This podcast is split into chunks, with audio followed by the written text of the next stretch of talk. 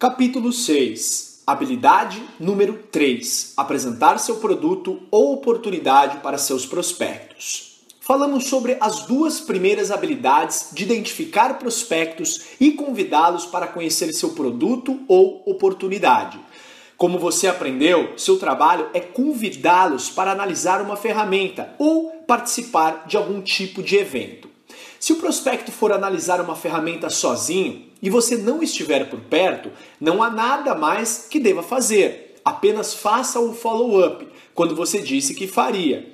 Se estiver fisicamente com ele, existem algumas coisas que você precisa entender. E uma das principais é: você não é a questão.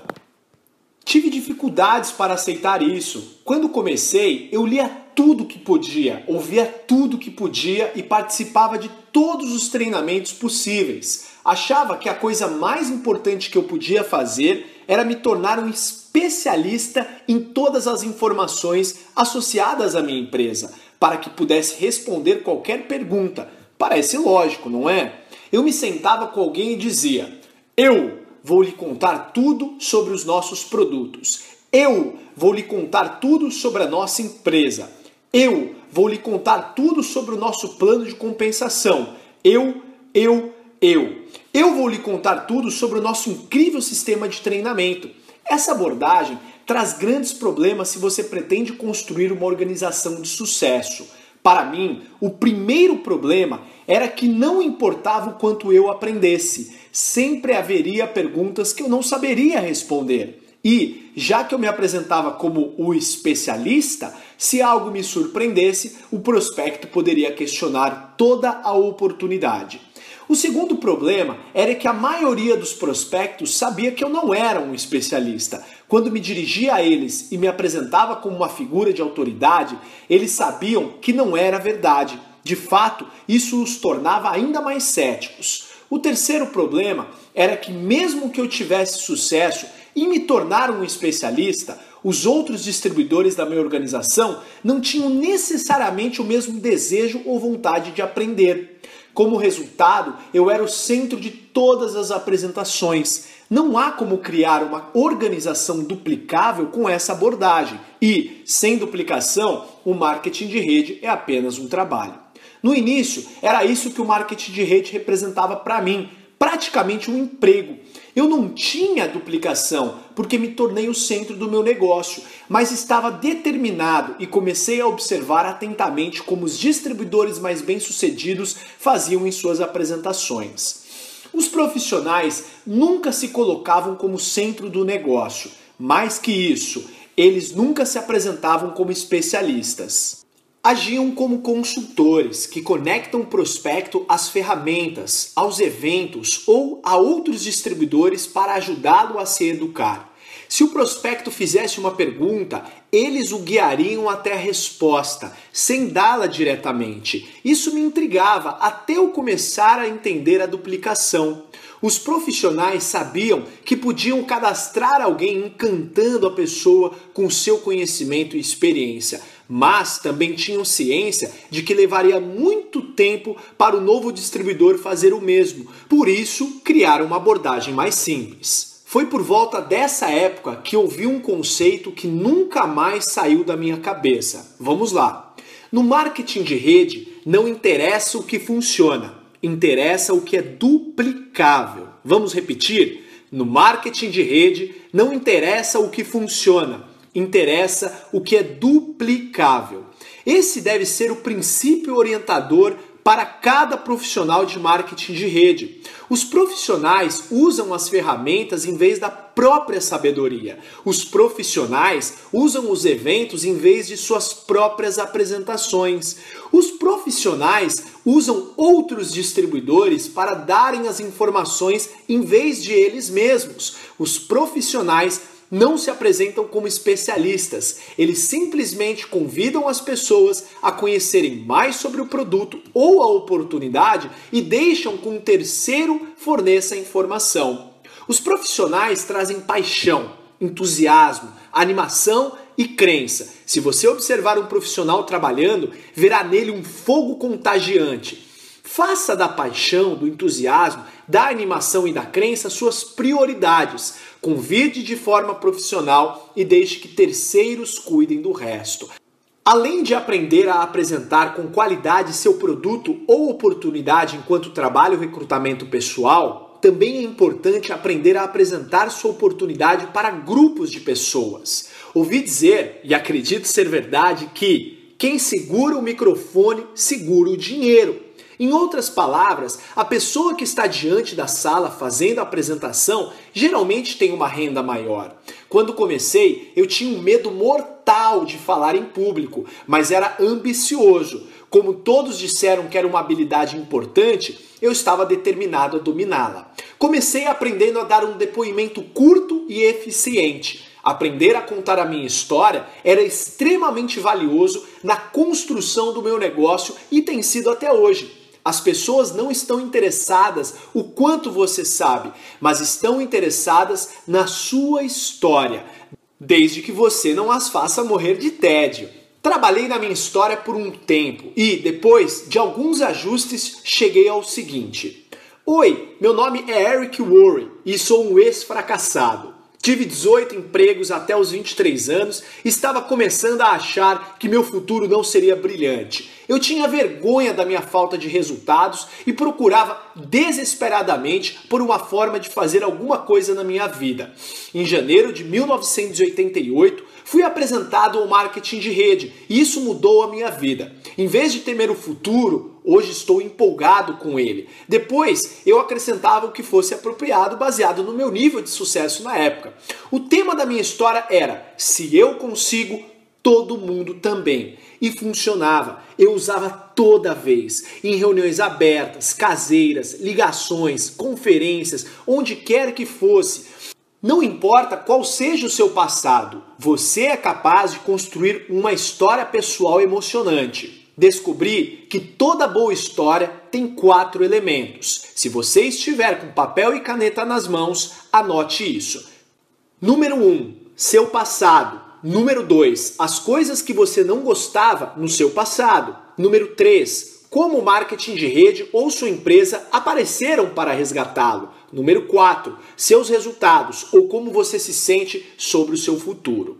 Dedique algum tempo para criar sua história e comece a contá-la sempre que tiver a oportunidade. Depois, decidi dominar a apresentação da minha empresa. Novamente, o conceito de copiar pessoas de sucesso entrou em jogo. O número um da minha empresa era extremamente poderoso e eficiente. Além disso, ele fazia sempre a mesma apresentação, palavra por palavra. Então, gravei sua apresentação e a transcrevi em um papel. Quando completei esse passo, gravei minha própria voz fazendo a apresentação. Gravei palavra por palavra. As mesmas histórias, as mesmas piadas, cada detalhe de sua apresentação. Depois que terminei, ouvi a gravação estava terrível. Minha voz não tinha nenhuma energia, era entediante, odiei. Então, gravei de novo e de novo até que ficasse aceitável.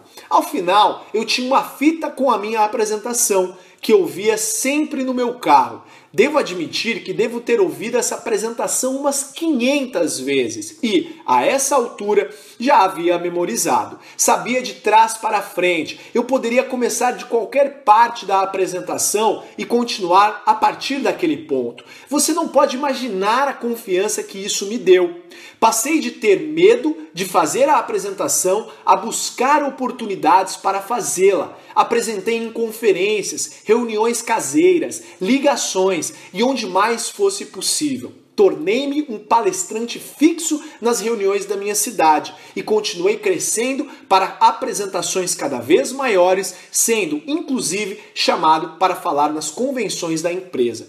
Para mim, a evolução de me tornar um palestrante passou por diversos estágios. Número 1, um, aprender minha história. Número 2, aprender a apresentação da oportunidade. Número 3, aprender diferentes apresentações de treinamentos. Um momento decisivo como palestrante aconteceu em 1993. Eu já tinha 29 anos e começava a ficar conhecido no marketing de rede. Eu estava conversando com o CEO da empresa e com o distribuidor número 1 um da época. Não me recordo exatamente como surgiu o assunto, mas lembro-me dizer ao CEO algo do tipo: Bem, ele, o distribuidor número um, pode até ser mais relacionável do que sou hoje, mas eu ganho dele nas palestras. Falei em tom de brincadeira, mas o CEO levantou as sobrancelhas e disse: Muito bem, nossa grande convenção está chegando.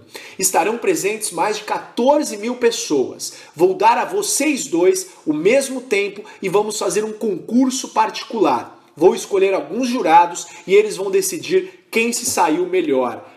Uau! Agora era tudo ou nada. Eu não era um grande líder, não tinha uma organização tão grande e nem a reputação do número um na época. Então, fiz a única coisa que eu podia controlar. Comecei a me preparar como se a minha vida dependesse daquilo. Escolhi um tema, escrevi e reescrevi meu discurso várias vezes. Pesquisei, pratiquei, gravei a mim mesmo dando o discurso, fiz tudo o que eu podia fazer. Quando o dia chegou, eu nunca havia me sentido tão nervoso em toda a minha vida. Falar para 14 mil pessoas é como falar com um grande oceano de gente, mas minha preparação me serviu bem. Acalmei o meu eu inseguro de 29 anos e cumpri o que havia prometido. O resultado foi impressionante. A multidão foi a loucura, literalmente. Senti o meu corpo entorpecido ao sair do palco enquanto a plateia aplaudia e me sentei para ouvir o discurso do número 1. Um. Ele fez um bom trabalho, mas devo admitir que foi uma sensação inigualável ouvir o CEO me parabenizar por ter vencido o nosso pequeno concurso. Foi definitivamente um momento decisivo. Aquele discurso ficou perdido por muito tempo, mas recentemente encontraram uma cópia. Se você quiser, você pode ouvi-lo acessando este link www.networkmarketingpro.com barra call to action. Minha voz está um pouco mais jovem, mas sou eu mesmo. Para resumir este conjunto de habilidades, lembre-se de alguns pontos importantes. Número 1. Um, quando estiver prospectando, você é o mensageiro, não a mensagem. Saia da jogada e use uma ferramenta. Número 2. Aprenda a contar sua história de maneira que seus prospectos fiquem curiosos para ouvir mais. Número 3. Quando se trata de apresentar para uma grande quantidade de pessoas, o segredo é a preparação. Quando se está preparado, você se diverte. Capítulo 7 Habilidade número 4: fazer o follow-up com seus prospectos. No marketing de rede, dizem que a fortuna está no follow-up, acompanhamento. Acredito que seja verdade, pois a maioria das pessoas no marketing de rede não faz nenhum follow-up, pelo menos não como profissionais. Você precisa entender alguns conceitos importantes se quiser dominar esta habilidade. Conceito número 1: um, Follow-up é fazer o que você disse que faria. Se você diz que vai ligar em um horário específico, faça isso. A profissão do marketing de rede é cheia de pessoas que ficam super animadas em um instante e logo em seguida deixam de agir. Desenvolva seu negócio com um calendário físico ou eletrônico.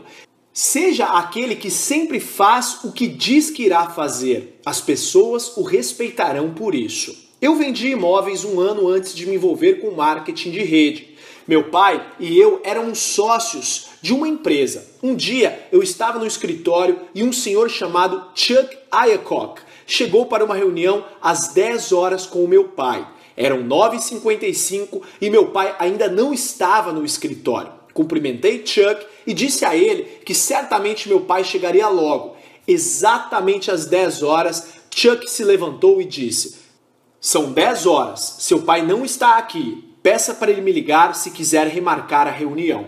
Eu não podia acreditar. Ele foi até o escritório e simplesmente para ir embora 30 segundos depois do horário marcado. Respondi: Senhor Ayokok, tenho certeza de que ele estará aqui a qualquer minuto. O senhor não precisa ir embora. Então ele me disse algo que nunca esquecerei. Ele afirmou: Rapaz, ou você está adiantado ou está atrasado. Ele está atrasado e meu tempo é valioso. Peça para ele me ligar se quiser remarcar. E saiu. Meu pai apareceu às 10 e 10, esperando encontrar Chuck. Eu contei o que havia acontecido e ele ficou tão chocado quanto eu. Meu pai não costumava se atrasar. Naquela manhã, em particular, ele foi um pouco descuidado com o horário.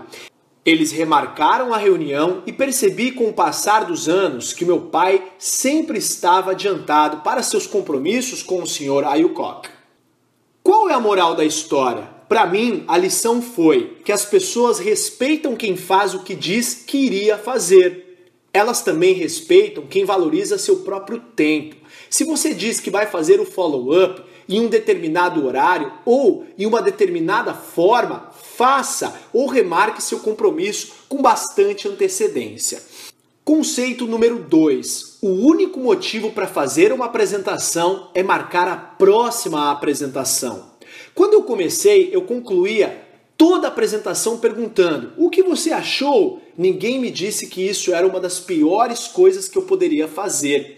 Parecia a sequência natural do que dizer, mas meus resultados eram péssimos. Pedi ajuda a um dos primeiros mentores no meu negócio, Eric. O único motivo para fazer uma apresentação é marcar a próxima apresentação. Isso para mim foi arrebatador. Pensei que o motivo para uma apresentação fosse cadastrar o prospecto. Ele explicou que se você terminar cada apresentação agendando a próxima, no final o prospecto será educado sobre a oportunidade e tomará uma decisão bem informada. O objetivo em minha mente passou de conseguir o prospecto na primeira apresentação para simplesmente manter o processo vivo, agendando o próximo follow-up e depois o próximo e o próximo, até ele tomar uma decisão.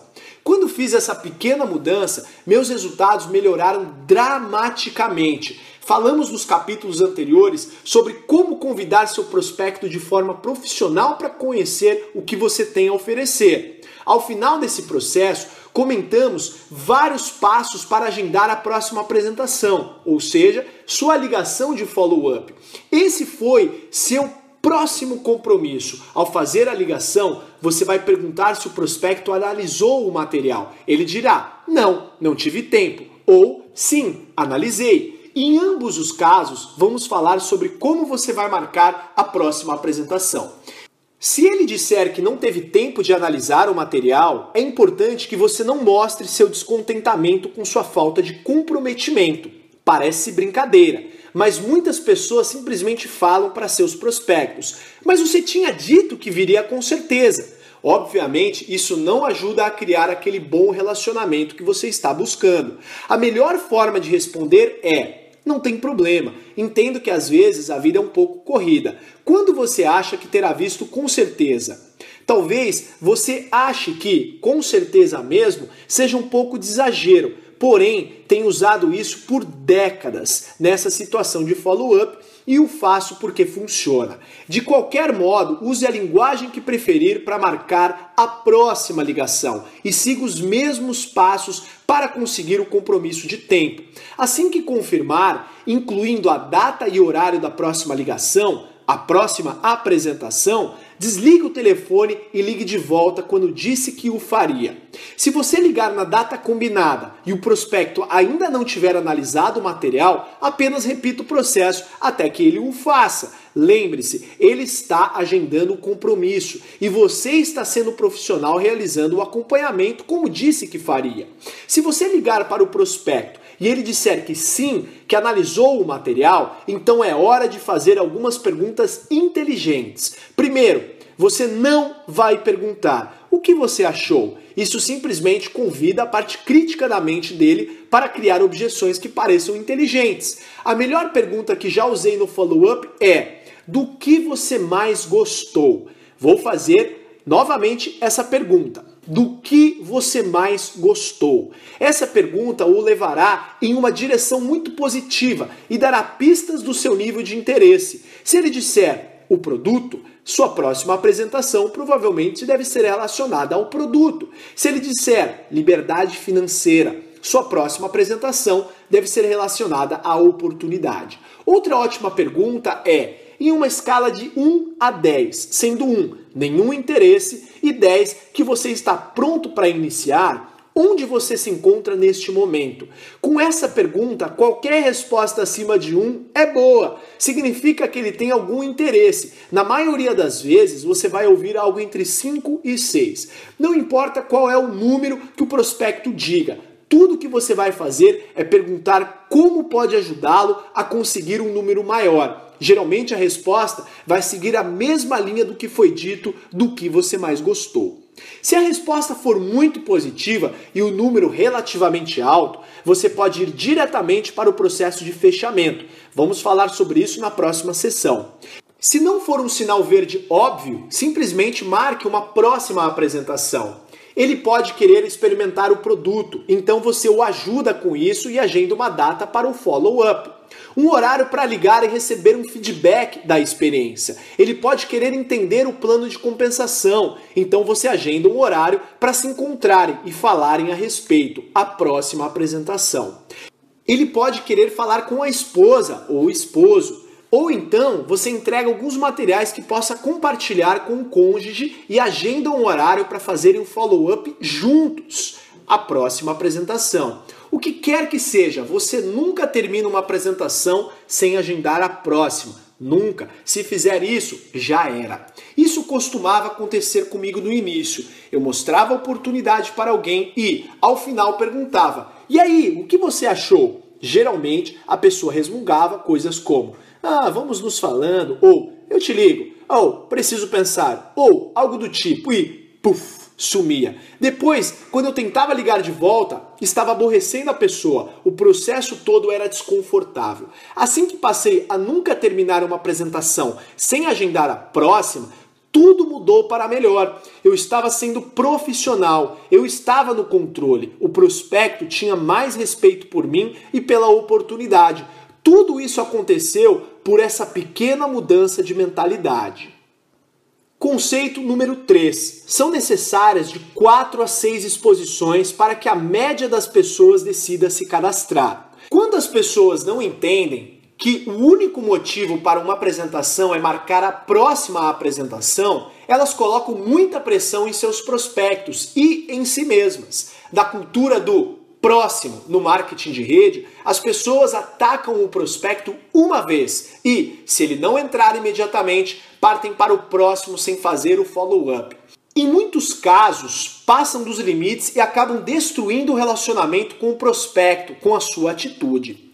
Os profissionais entendem que são necessárias de 4 a 6 exposições para que o prospecto se envolva.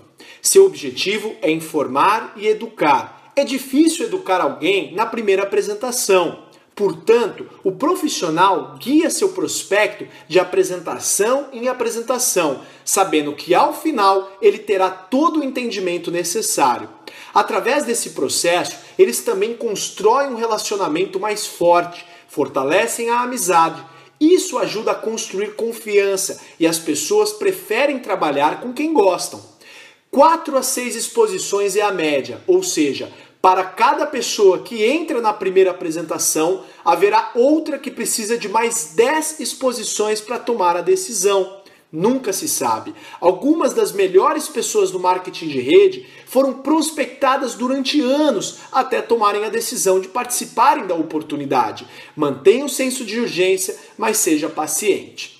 Conceito número 4. Condense as exposições para melhores resultados. Os posers prospectam alguém uma vez e seguem em frente. Os amadores prospectam alguém por meio de diversas exposições ao longo do tempo. Já os profissionais condensam essas exposições no mínimo espaço de tempo possível. As pessoas vivem ocupadas e são constantemente distraídas pela vida. Quando você se aproxima delas para mostrar algo novo, é importante manter seu interesse. A melhor forma de fazer isso é aproximar as exposições o máximo possível. Se você for devagar, pode começar enviando um vídeo. Algumas semanas depois, você pode convidar o prospecto para uma conferência telefônica. Após um mês, você pode enviar o link para uma conferência online. No mês seguinte, organizar uma ligação com você e outro distribuidor. Esse processo é lento e difícil, porque a cada apresentação o prospecto tende a se distrair com a vida. É quase como começar tudo de novo a cada vez. Por outro lado, se você pedir ao prospecto para assistir um vídeo, logo na sequência participar de uma conferência telefônica e em seguida experimentar o produto, depois já conduzi-lo a uma conferência online e, na sequência, levar a uma reunião presencial ou qualquer combinação das exposições que a sua empresa utilizar e fizer tudo isso em uma semana estará dando a ele a oportunidade de realmente pensar sobre como isso pode mudar a sua vida.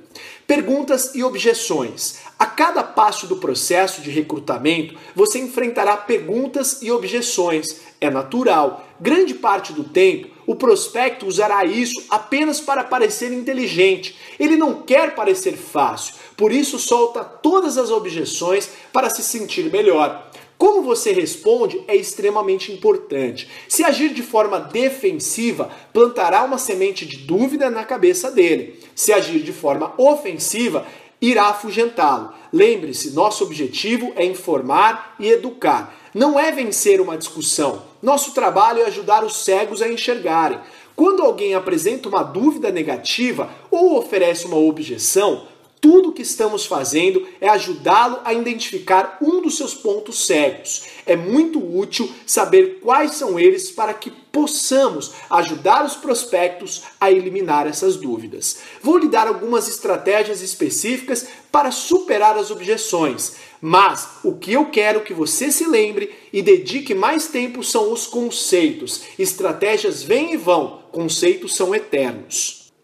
Descobri que objeções sempre caem em uma de duas categorias. A primeira é a crença limitante do prospecto em suas habilidades. Ele não sabe se terá sucesso. A segunda é uma crença limitante no marketing de rede. Ele não sabe se o marketing de rede irá ajudá-lo a conquistar seus sonhos na vida.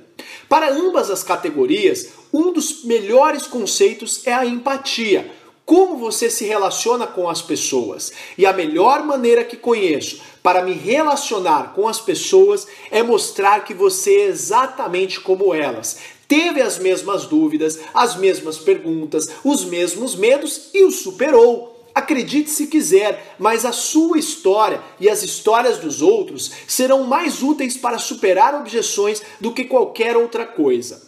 Há uma velha tática chamada Sente, sentia, descobrir. Vamos repetir. Sente, sentia, descobrir. Ela funciona com o conceito da empatia. Quando um prospecto aponta uma objeção, você responde da seguinte forma: Sei como você se sente. Eu também me sentia assim.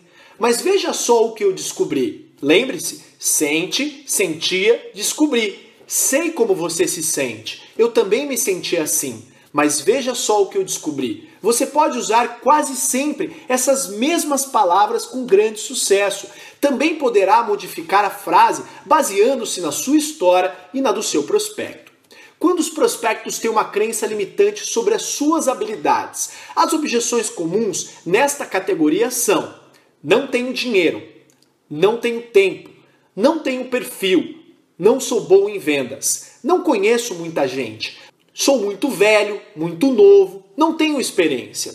Algumas pessoas ensinam abordagens rebuscadas, nas quais você se faz parecer esperto e faz o prospecto parecer burro. Você não tem dinheiro? Você tem TV a cabo? Você tem celular? Você janta fora de vez em quando? Você tem dinheiro sim. Vamos lá, caia na real. Ou você não tem tempo? Até quando você quer ficar sem tempo? Você precisa mudar se quer que sua vida mude. Não faça nada disso. Como você se sente ao ler isso? Como se sentiria se alguém lhe dissesse essas palavras? Muito mal, não é mesmo? Uma abordagem melhor é se identificar com a pessoa e contar a sua história. Quando alguém lhe diz, não tenho dinheiro neste momento, eu respondo, tive exatamente este mesmo desafio. Eu não tinha dinheiro suficiente para pagar as minhas contas, quanto menos para começar um novo negócio. Mas quando pensei nisso, percebi que, se não tinha dinheiro agora para pagar as minhas contas, como eu poderia mudar essa realidade no futuro? Eu estava cansado de ficar para trás, eu estava cansado de não sair do lugar, eu queria mais. Então, sabe o que eu fiz? Dei um jeito e foi a melhor decisão que tomei. Deixe-me fazer uma pergunta. Se você realmente achasse que houvesse uma chance de controlar seu futuro financeiro, você acredita que poderia encontrar uma forma de fazer acontecer? Em nove a cada dez vezes, o prospecto concorda que poderia encontrar uma forma. Mais uma vez, esqueça as palavras exatas e foque no conceito. Eu disse que passei pela mesma situação, que tive a mesma objeção, contei sobre a minha dor e falei que encontrei um jeito de resolvê-la. Automaticamente nos conectamos, houve uma identificação entre nós, estávamos no mesmo barco, com os mesmos sonhos e aspirações. E se eu não tivesse uma história pessoal que se comparasse à história dele, eu contaria a história de outra pessoa. Existem muitas histórias na sua empresa que você pode relacionar praticamente a qualquer situação. Quando um prospecto apontar sua objeção, você pode responder: Sei o que você quer dizer. Tenho um amigo que passou exatamente pelo mesmo problema Vou lhe contar a história dele. Você pode perceber como essa abordagem funciona com todas as objeções baseadas nas crenças limitantes de alguém sobre si mesmo e sobre a vida? O conceito é simples, é comprovado e os resultados são incríveis. Quando as pessoas têm crenças limitantes sobre o marketing de rede? Essa categoria inclui o que é marketing multinível? Isso é uma daqueles esquemas? Isso é pirâmide? Não tem interesse em marketing de rede. Não quero incomodar meus amigos. Quanto que você está ganhando? Vamos começar com aquela que coloca medo no coração da maioria das pessoas na nossa profissão. Isso é marketing multinível ou variações como? Isso não é um daqueles esquemas, não é? Isso é pirâmide? Não tenho interesse em marketing multinível. Alguns surtam ao ouvirem essas perguntas, dizendo: pirâmide? Como toda empresa no mundo, como governo, que tem uma hierarquia. Em vez de surtar com seus prospectos, é importante entender de onde vem essa pergunta. Minha experiência mostrou que quase todos conhecem alguém que entrou e não teve sucesso, ou eles mesmos entraram. Geralmente, apenas compraram um bilhete de loteria virtual, como descrevi anteriormente, e não tiveram retorno. Essa hipótese representa mais de 90% das pessoas que fazem esse tipo de pergunta. O restante ouviu falar de oportunidades como essa e, como todo o direito, são céticos com a promessa de enriquecer rapidamente. Se o prospecto faz essa pergunta com certa emoção, sei que já se envolveu em algum momento, por isso digo: ei, ei, espere aí, você tem uma história. O que aconteceu? Você já se envolveu com o marketing de rede? Deixe-o relatar sua história. Isso abre a cabeça abaixa as defesas e permite que você faça perguntas sobre a experiência que ele teve. Vou dar um exemplo típico. Estou fazendo um convite quando o prospecto diz: Espere aí, é marketing multinível? E pergunta com emoção. Ah, eu respondo: Você tem uma história. Você já tentou em algum momento? O que aconteceu? Sim, ele diz, entrei em uma empresa há alguns anos, comprei os produtos e perdi meu dinheiro. Então pergunto: qual você acha que foi o motivo para não ter tido sucesso? Bem, ele continua. Meu amigo me convenceu a entrar. Eu não tinha muito tempo e achei que mais pessoas entrariam, mas elas não entraram. Acho que perdi o interesse. Você acha que deu o seu máximo? Pergunto. Não, acho que não, ele responde. Então lanço outras perguntas. Você acha que o marketing de rede foi o problema? Ou você acha que talvez não fosse o melhor momento para você? Deve ter sido o momento, ele conclui. Percebe a dinâmica? Tive milhares de conversas assim e cada uma foi um pouco diferente da outra. Mas, se você fizer algumas perguntas e for amigável durante o processo, tem uma grande chance de ajudar o prospecto a se livrar do preconceito e ver o que você tem a oferecer. Além disso, é possível se identificar com ele, relatando que possuía a mesma objeção inicialmente e contando como a superou. Se alguém usa a palavra pirâmide, comigo eu sempre digo: ah, não, esquemas de pirâmide são ilegais e eu nunca me envolveria com uma atividade ilegal. Para as pessoas que perguntam sem um tom emocional, eu geralmente respondo: sim, é marketing de rede. O que você sabe sobre isso? Novamente, estou fazendo perguntas e esperando respostas. A partir dessas respostas, faço mais perguntas e, através do processo, consigo atingir meu objetivo de educação e entendimento.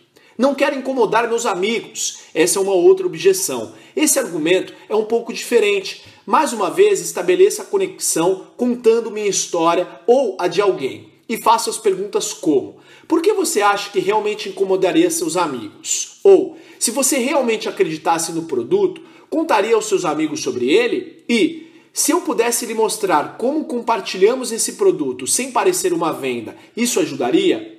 A última pergunta da lista é: quanto você está ganhando? Se você já estiver ganhando dinheiro, essa é uma ótima pergunta. Se não estiver, sua resposta depende de quanto tempo faz que está envolvido.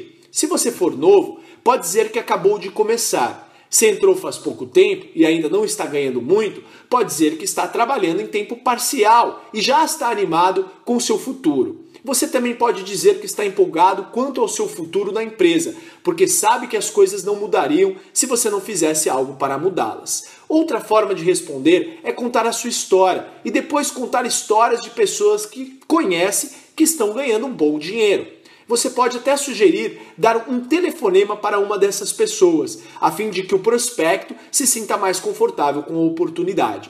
Tudo isso exige prática, mas se você entender os conceitos, com o tempo se tornará fácil. Outra coisa que deve encorajá-lo é saber que encontrará apenas essas mesmas objeções pelo resto da carreira. Não há nada de novo aqui. O que listei neste capítulo dá conta de tudo. Lembre-se, nosso objetivo é educar e informar. Essa é uma parte do processo que transforma esse objetivo em realidade. Capítulo 8 Habilidade número 5 Ajudar seus prospectos a se tornarem clientes ou distribuidores. Essa habilidade é o resultado natural de um follow-up profissional.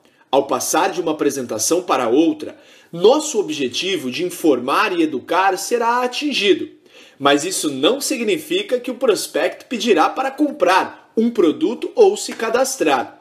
É seu trabalho guiá-lo para uma decisão. A chave para o sucesso nessa área é uma combinação de manter uma boa postura e fazer as perguntas certas. Boa postura significa a forma como você se porta. Suas palavras e ações ajudarão o seu prospecto a se sentir mais confiante em aderir à oportunidade ou plantarão sementes de dúvida. Nos meus primeiros anos, minha postura era terrível. Eu estava tentando conseguir pessoas, em vez de perseguir o objetivo mais nobre, que era educar e informar. E os prospectos sentiam as minhas intenções. Eu estava muito conectado emocionalmente aos resultados Pode-se até dizer que eu era carente. Toda vez que eu chegava a essa etapa do processo, eu queria muito, muito, muito. O prospecto podia sentir minha conexão emocional e quase sempre isso o afugentava. Por causa dessa falta de resultados e, sem perceber, comecei a presumir que as pessoas não se interessariam. E essa suposição começou a contaminar tudo o que eu fazia, levando ao resultado previsível de o prospecto não entrar. Na maioria das vezes eu não estava preparado. Não tinha os formulários, os materiais ou o que quer que fosse necessário. Pense no impacto subconsciente que isso tinha sobre os meus prospectos. Parecia que tudo o que eu fazia projetava uma falta de crença e de profissionalismo. Em vez de fazer perguntas e escutar atentamente as respostas, eu simplesmente falava, falava e falava. Estava mais focado em ser interessante do que em estar interessado. Prospectos não gostam disso. Ninguém gosta. Mais uma vez, segui meu padrão de modelar os profissionais. Observei o que os melhores em fechamento faziam e comecei a copiá-los Entrevistei os que tinham mais resultado para saber o que faziam de diferente e, aos poucos, comecei a perceber as falhas na minha abordagem. Primeiro, aprendi que os profissionais são emocionalmente desapegados do resultado. Vou repetir. Aprendi que os profissionais são emocionalmente desapegados do resultado. Em outras palavras, seu objetivo é educar e informar, enquanto ajuda o prospecto a tomar uma decisão que impactaria positivamente a sua vida. São o oposto de uma pessoa carente. não estão tentando conseguir ninguém, estão sinceramente tentando ajudar. Segundo, são muito confiantes em sua abordagem. Esperam que a pessoa entre porque sua crença de que a oportunidade beneficiará o prospecto é muito forte. São assertivos. Muitos deles ficam sinceramente chocados quando alguém não decide se envolver. Terceiro, foi interessante aprender que eles promovem a si mesmos tanto quanto promovem o produto ou a oportunidade. O que quero dizer é que eles ajudam o prospecto a tomar uma decisão dizendo: Você tem a mim. Ao se promover, não é do tipo vou fazer tudo por você. É mais para temos um ótimo produto e uma ótima oportunidade. Mas eu vou levar esse negócio para o topo e podemos fazer isso juntos. Isso dá às pessoas a tranquilidade de saber que não precisam aprender tudo sozinhas. Quarto, estão sempre preparados, sempre. Eles têm tudo do que precisam para cadastrar e iniciar uma pessoa imediatamente: materiais, formulários, computador, tablets, o que for necessário. E quinto, fazem pergunta atrás de pergunta e são ótimos ouvintes. Agem como consultores, ajudando alguém com um problema. Os melhores consultores do mundo precisam fazer uma série de perguntas antes de poderem oferecer uma solução. Os profissionais de marketing de rede utilizam perguntas como sua ferramenta mais poderosa. Como pode imaginar, levei um tempo para descobrir tudo isso. E aprender foi apenas metade da batalha. Uma coisa é ter a informação, outra é colocá-la em prática, colocá-la em ação. Eu não era talentoso como os profissionais, mas podia copiar o que faziam. Por isso, comecei a simplesmente agir como eles agiam. Eu fingia que era emocionalmente desapegado, embora não o fosse no início. Fingia que estava confiante de que as pessoas entrariam, embora não estivesse no início. Comecei a dizer às pessoas: "E você tem a mim", apesar de não achar que isso fosse grande benefício no começo para ela. E eu estava sempre preparado. Comecei a fazer muitas perguntas focando mais em estar interessado do que em ser interessante. E Conforme o tempo passava, eu acreditava mais e mais. O mesmo pode acontecer com você. Abordemos as perguntas. Se você fosse um consultor e seu trabalho fosse descobrir se uma oportunidade era adequada para o seu cliente ou não, como você agiria? Faria as perguntas certas, não é? No processo de ajudar um prospecto a tomar uma decisão positiva sobre a sua oportunidade, você fará a mesma coisa. Mas, em vez de perguntar o que você acha, que não leva a lugar algum, aprenda a fazer as perguntas que o levam a uma direção favorável. Vamos lá. Faz sentido para você do que você mais gostou do que acabou de ver? Incrível, não é mesmo? Consegue enxergar como isso pode ser uma oportunidade incrível para você e para sua família? Dentre esses exemplos, o que mais uso é do que você mais gostou? A resposta a essa pergunta é quase sempre positiva e fornece pistas do que mais interessou ao prospecto. Depois, gosto de dizer: deixe-me fazer uma pergunta. E uma escala de 1 a 10, sendo 1 que você não tem nenhum interesse e 10 que você está pronto para começar imediatamente, onde você está? O prospecto dará um número e normalmente o número deixa óbvio se ele precisa de mais informações antes de tomar a decisão ou se está inclinado a começar agora. Se você sente de que ele precisa de mais informações, basta guiá-lo à próxima apresentação que mais o ajudará. Mas, se você sentir que ele está pronto para começar, apenas faça uma série de quatro perguntas este fechamento das quatro perguntas produziu resultados fortes e consistentes ao longo de minha carreira. Se você aprender a usá-lo, ficará impressionado com o número de pessoas que poderá ajudar. Pergunta número 1. Um, Baseado no que você acabou de ver, se você fosse começar esse negócio em tempo parcial, aproximadamente quanto precisaria ganhar por mês para fazer valer o seu tempo? Em vez de fazer essa pergunta, muitos distribuidores dizem coisas como: Você gostaria de ganhar 10 mil por mês? Não, não faça isso. Em vez de prescrever o que você acha que o prospecto quer, somente pergunte quanto seria necessário para que valesse a pena ele dedicar esse tempo e espere a resposta. Pergunta número 2. Aproximadamente quantas horas você poderia se comprometer a trabalhar por semana para desenvolver este tipo de renda? Agora, o prospecto precisa mergulhar em sua própria cabeça e checar a sua agenda mental para ver quanto tempo poderia investir para ganhar esse dinheiro. Pergunta número 3. Por quantos meses você trabalharia esse número de horas para desenvolver essa renda? Essa pergunta o faz pensar sobre o seu nível de compromisso, se quer a renda apontada na pergunta número 1.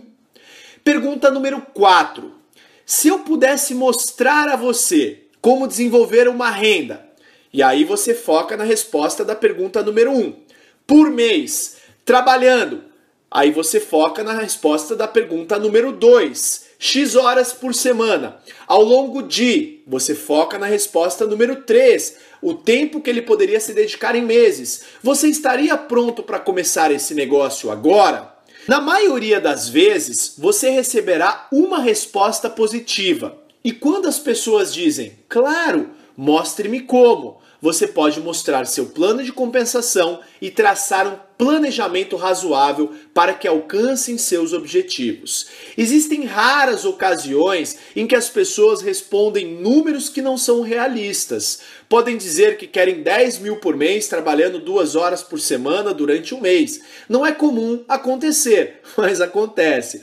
Se você enfrentar essa situação, haja como um consultor e diga: desculpe, mas suas expectativas são altas demais. Você pode ganhar 10 mil por mês, mas precisará de mais horas e de mais meses do que está disposto a se comprometer. Se estiver disposto a mudar essas expectativas, podemos conversar.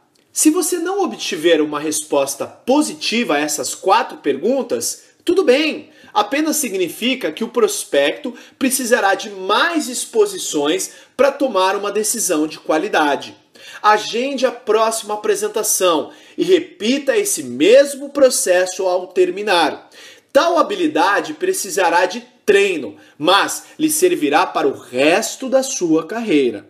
Se você estiver cansado de tantas pessoas pensando e nenhuma tomando uma decisão, isso o ajudará. Capítulo 9 Habilidade número 6 ajudar seu novo distribuidor a começar da maneira correta.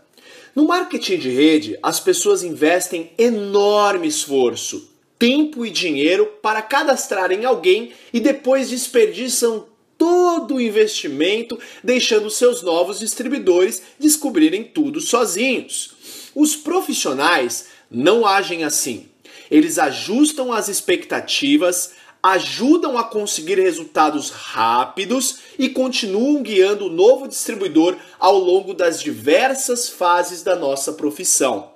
Fui afortunado por ter um mentor logo no início, chamado Michael Nelson, muito habilidoso em guiar novos distribuidores. Michael não era meu upline, mas era claramente o líder na minha cidade. Além disso, tinha muita experiência na nossa profissão. Então eu ouvia o que ele dizia, observava suas atitudes e fazia milhares de perguntas. Naquela época, ele tinha um pequeno escritório perto da minha casa e eu estava sempre por perto, tentando aprender alguma coisa. Michael era um recrutador de muito sucesso, estava sempre trazendo novas pessoas. E, na maioria das vezes, os cadastrados por Michael se davam muito bem no negócio. Isso não acontecia comigo. As poucas pessoas que recrutei não faziam nada. Enquanto observava Michael, percebi que toda vez que ele cadastrava um novo distribuidor, agendava o que costumava chamar de a entrevista de planejamento. Decidi copiar o que ele fazia. Da próxima vez em que ele se encontrou com o um novo distribuidor, sentei-me atrás deles, perto o suficiente para fazer as minhas anotações. Fiz isso diversas vezes e fiquei surpreso ao aprender que ele conduzia a mesma entrevista toda vez. Pensei que, se pudesse aprender aquele processo, teria uma chance de obter os mesmos resultados que ele. Entrevista de planejamento, parte 1. Ele validava a decisão do prospecto se tornar um distribuidor congratulando-o da seguinte forma: Parabéns por tomar a decisão. Estou orgulhoso por ter tomado controle sobre a sua vida. De agora em diante, as coisas serão diferentes para você e sua família. Isso sempre levava menos de cinco minutos, mas ao final da conversa, qualquer dúvida que o prospecto pudesse ter a respeito de se decidir se tornar um distribuidor havia desaparecido. Ele sentia-se ótimo. Entrevista de planejamento, parte 2. Ele ajustava as expectativas. Sabia que a maior parte das pessoas que entram no nosso negócio entram com expectativas surreais. Portanto, sempre dizia as mesmas três coisas. Se você tiver sucesso no negócio, será você quem criou esse sucesso, não eu. E se você fracassar no negócio, será você quem criou esse fracasso, não eu. Você será a diferença entre o sucesso e o fracasso. Eu estou aqui para guiá-lo a cada passo do caminho, mas não posso dá-los por você. Estou aqui para trabalhar com você, não por você. Uau! Isso foi um conceito radical e muito diferente das conversas que eu tinha quando cadastrava alguém. Eu costumava dizer assim: eu ganho pelo que você produz. Então, basicamente, eu trabalho para você. Bem, que tipo de expectativa você acha que isso colocava na mente do novo distribuidor? Eu também dizia coisas como assim: nós vamos construir um negócio juntos, o que não era de fato verdade. Eu poderia ser um recurso, mas não poderia fazer por eles. Logo em seguida, Michael afirmava: Meu trabalho é ajudá-lo a se tornar independente de mim o mais rápido possível. Você concorda que essa seja uma boa meta? Isso também era radical para mim, mas fazia muito sentido. Até aquele ponto, eu tinha um grupo extremamente dependente de mim, que só agia quando eu os pressionava. Mas Michael tinha um grupo que produzia sozinho, sem sua ajuda constante, tinha duplicação e liberdade. Eu não. Esse acordo ajustava a relação, de modo que Michael fosse o professor do seu grupo e não o escravo. Ele podia lhes mostrar as habilidades e eles construiriam de forma independente daquele momento em diante. A terceira coisa que Michael dizia era: certamente haverá altos e baixos enquanto você constrói o seu negócio. Haverá momentos bons e ruins. Saberei que você está em um momento ruim quando não me ligar, não aparecer nas reuniões, não atender minhas ligações e, se eu começar a ouvir desculpas, esse tipo de coisa, eu já vou saber que você está no momento ruim. Quando isso acontecer com você, e acontece com todo mundo, aconteceu comigo inclusive, como você quer que eu reaja? Você quer que eu o deixe sozinho ou quer que eu seja persistente e lembre-o do motivo pelo qual você iniciou o seu negócio? Isso era brilhante, pois é verdade que todos terão momentos de baixa autoestima. Ele avisava que era natural e, ao mesmo tempo, preparava a comunicação para poder reverter a situação quando isso acontecesse. O que Michael realizava com esses três conceitos era tão diferente de prometer mundos e fundos como eu fazia, que nossa discrepância era tão evidente quanto o dia e a noite. Com a minha abordagem, o distribuidor relaxava e esperava que eu tomasse a iniciativa. E, se eu estivesse muito ocupado ou não pudesse ajudá-lo por algum motivo, tornava-me a desculpa fácil para as ocasiões não estarem dando certo. Com a abordagem de Michael, seus distribuidores logo se tornavam independentes e eles os ensinava de tempos em tempos, mas não permitia que seu grupo o usasse como uma desculpa para a falta de resultados. Enquanto os meus distribuidores sofriam, os dele prosperavam. Entrevista de planejamento, parte 3. Michael fazia uma lista de primeiros passos para ajudar o novo distribuidor a ter a melhor chance de sucesso. O plano exato varia de empresa para empresa, mas o conceito era fazer o possível para conseguir resultados rápidos. Estes são alguns exemplos que você pode incluir na sua lista de primeiros passos. Garanta que seu novo distribuidor tem os produtos apropriados. Praticamente toda empresa tem produtos que podem ser usados particularmente pelo distribuidor, por isso garanta que a pessoa nova esteja fazendo isso. Dependendo da empresa, isso pode incluir um compromisso mensal. É muito importante que as pessoas desenvolvam um laço emocional com os produtos, e isso só pode acontecer se elas estiverem consumindo e desfrutando de seus benefícios. Além disso, muitas empresas têm produtos que podem ser dados como amostras ou usados em demonstrações. Nesse caso, Novos distribuidores devem estar preparados com uma quantidade suficiente para promover nas reuniões. Garanta que seu novo distribuidor tenha as ferramentas necessárias. Falamos sobre a importância das ferramentas na construção de um negócio bem-sucedido no marketing de rede.